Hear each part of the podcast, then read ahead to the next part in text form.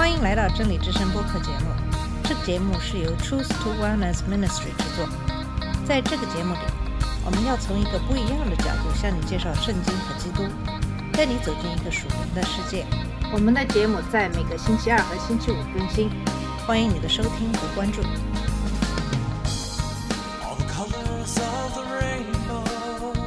你好，我是马军。今天的节目跟大家一起学习《使徒行传》二章一到十三节的经文。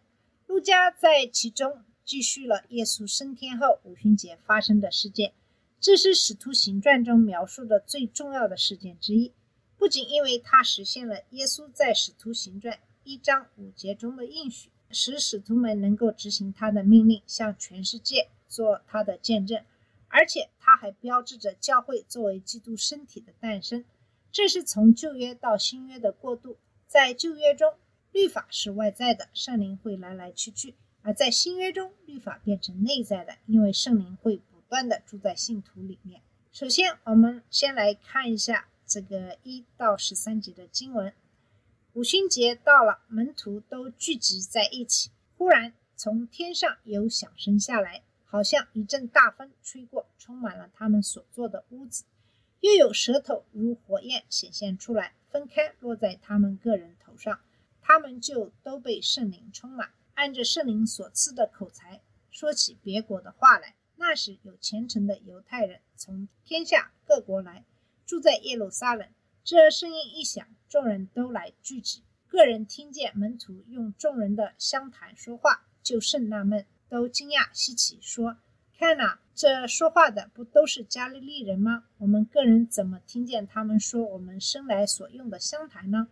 我们帕提亚人、马代人、以兰人和住在美索不达米亚、犹太、加帕多加、本都、亚细亚、弗吕加、庞菲利亚、埃及的人，并靠近古奈利的利比亚一带地方的人，从罗马来的客旅中，或是犹太人，或是进犹太教的人，克里特和阿拉伯人都听见他们用我们的相谈讲说神的大作为，众人都惊讶猜测，彼此说这是什么意思呢？还有人讥笑说他们无非是新酒灌满了。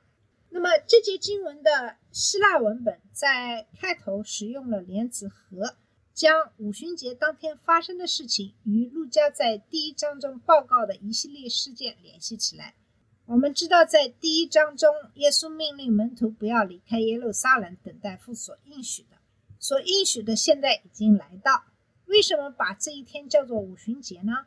五旬节的意思是五十，即收获节的希腊语。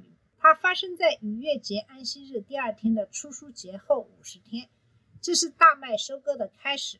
虽然撒杜该人和法利赛人计算初书节的方法不同，但耶稣在逾越节去世的那一年是尼散月十四日。按照这两种计算方法，初书节都是在尼散月十六日，即耶稣作为睡熟之人的初熟果子从死里复活的日子。丰收节也被称为周节，因为它是从初熟节算起第七个星期，在第二天举行。五旬节是犹太人三大节日中的第二个，要求男性在耶和华神面前显现。他庆祝小麦收割的开始，它也是逾越节的结束。在秋季之前不会再有任何重要的圣日。这一年的五旬节不仅是逾越节的结束和麦收的开始，也是旧约的结束和圣灵降临带来的灵魂新收获的开始。第一节描述了当时的情况，说他们都聚集在一起。第二节补充说，这是在一间房子里，他们在里面坐着。从上下文来看，这应该就是第一章中提到的上房。所有的人应该包括马提亚被选为犹大的替补时聚集的一百二十多人。他们坐着的事实表明，他们当时并没有祷告，因为犹太人祷告的常见姿势包括站立、跪下，甚至匍匐，而不是坐着。耶稣在一章五节中允许他们不多日要受圣灵的洗，那么就在他们意想不到的时候，这个圣灵的洗应验了。先知约尔说过这会发生，施洗约翰也说过耶稣会带来这一切。在第二节描述了这一突然降临。在《使徒行传》十六章二十六节中，这个词也被用来描述地震的突然降临。虽然他们知道圣灵即将降临，并在等待着他，但圣灵的降临还是让他们措手不及。圣灵在两个事件中以三种方式彰显了他的降临。第一件事是圣灵降临，并以两种方式彰显自己。一个是噪音，噪音是第一个表现。经文是这样描述的：忽然从天上来了一阵响声，好像狂风大作，听起来就像一阵强风从天上向他们袭来。这里使用了比较语气词“像”，这是一个比喻的修辞手法，用来描述所发生的事情，而不是说真的有狂风袭来。这声音充满了他们所在的整间屋子。路加说，这声音是从天上来的。从神学角度讲，我们知道圣灵是从天上来的，所以这应该是声音的来源。像火一样，舌头的出现是第二个特征。在喧闹声充满屋子以后，似乎有类似火的舌头的东西坐在在场的每个人的头上。这也是一种比喻，这不是真正的火，而是一种外表与火相似的东西。这是外观更像篝火的火焰，而不是单一的火焰。这是一种在他们每个人身上显现出来的超自然的现象。应该指出的是，这两件事是作为一个群体和个人发生的。噪音充满了整个房子，屋子里的每个人都沉浸在这声音当中。房间里的每个人身上也都有火一样的舌头，但这是作为生灵降临在整体和每个人身上。信徒组成一个整体。即基督的身体，但每个人都是其中的肢体。圣灵降临的结果是，他们每个人都被圣灵充满。然后，圣灵降临在他们身上的第三个外在标志就是开始说方言，因为圣灵在赐给他们说话的权柄。在我们进一步解释这个神迹的性质和区分圣灵的喜和圣灵的充满之前，要注意，所有这一切是根据圣灵的感动而做的，而不是他们的任何具体行动。受圣灵的喜和被圣灵充满是有很大区别的。有很多的人根据《使徒行传》第二章的内容，提出了与《使徒行传》其余部分的内容和书信中的教导不一致的教义。在《使徒行传》第二章中，圣灵的降临以两种方式彰显他自己，但这两种方式并没有明确的再次出现，这是一个独特的事件。这是他们受圣灵洗礼的应验。圣灵降临在人身上，使人进入他里面，此后与他相认。因为圣灵不会离开信徒。使徒行传二章四节特别指出，他们都被圣灵充满，开始说方言，因为圣灵赐他们口才。有些人说，说方言是被圣灵充满的标志。然而，圣经并不支持这种观点。我们已经看到，关于说方言现象的。仅有另外两处记载的是，圣灵降在听彼得讲道的外邦人身上，以及圣灵临到约翰的门徒身上。这两段经文都没有使用“充满”或“受洗”一词。那么，从使徒行传二章四节开始，我们发现这些人不仅说方言，还述说神的大能。在使徒行传四章八节中，彼得被圣灵充满，向百姓的官长和长老。传讲了大胆使人信服的信息，那里人都被圣灵充满，放胆讲神的道。在使徒行传九章十七节中，当保罗被圣灵充满时，他恢复了视力，并起来受洗。使徒行传十三章九节中，保罗被圣灵充满，使魔术师伊吕马瞎了眼睛。在使徒行传十三章五十二节中，门徒们被喜乐和圣灵充满。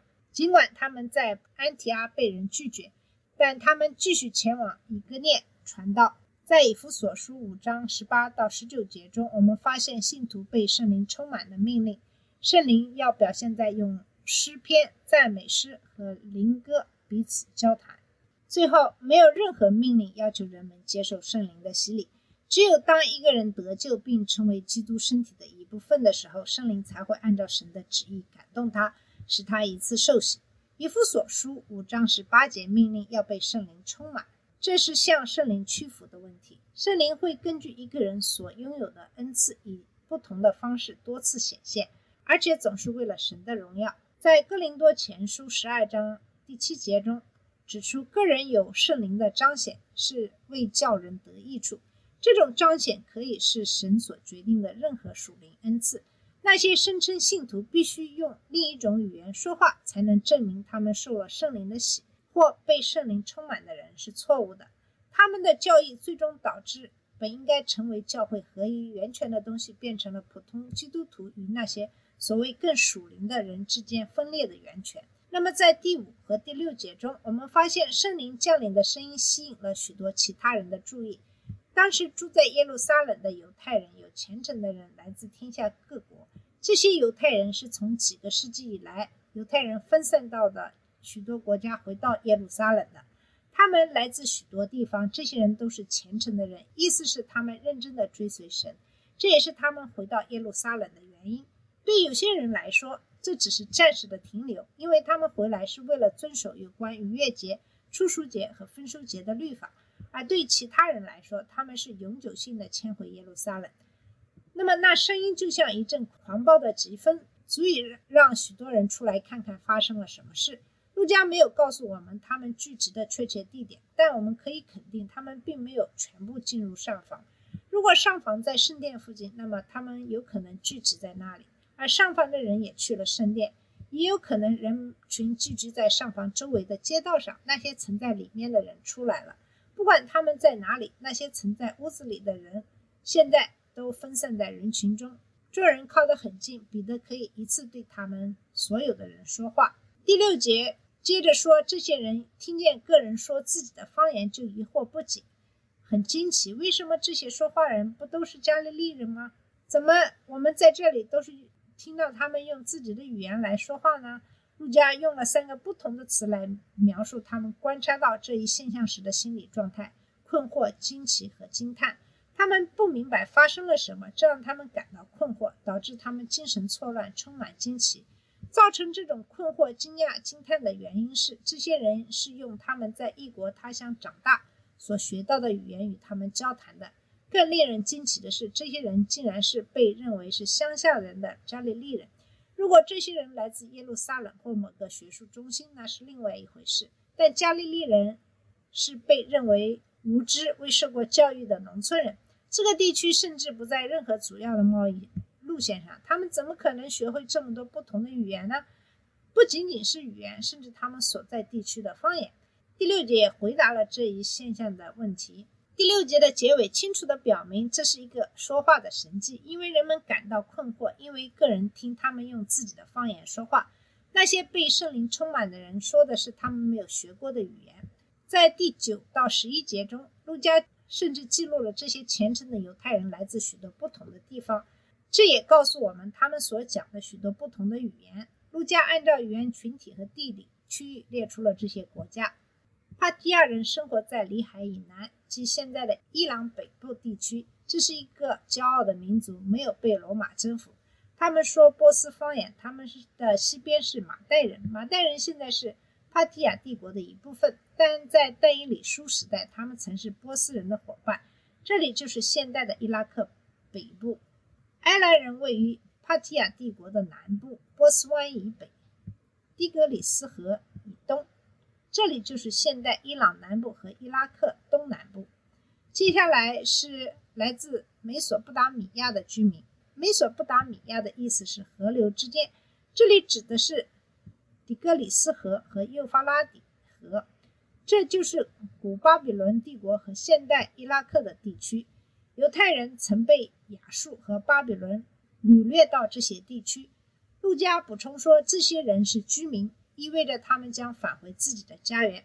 这样的说法也适用于下一组地区，也就是犹太和帕帕多西亚、本都和亚细亚、弗里吉亚和潘菲利亚、埃及以及利比亚的古利奈一带。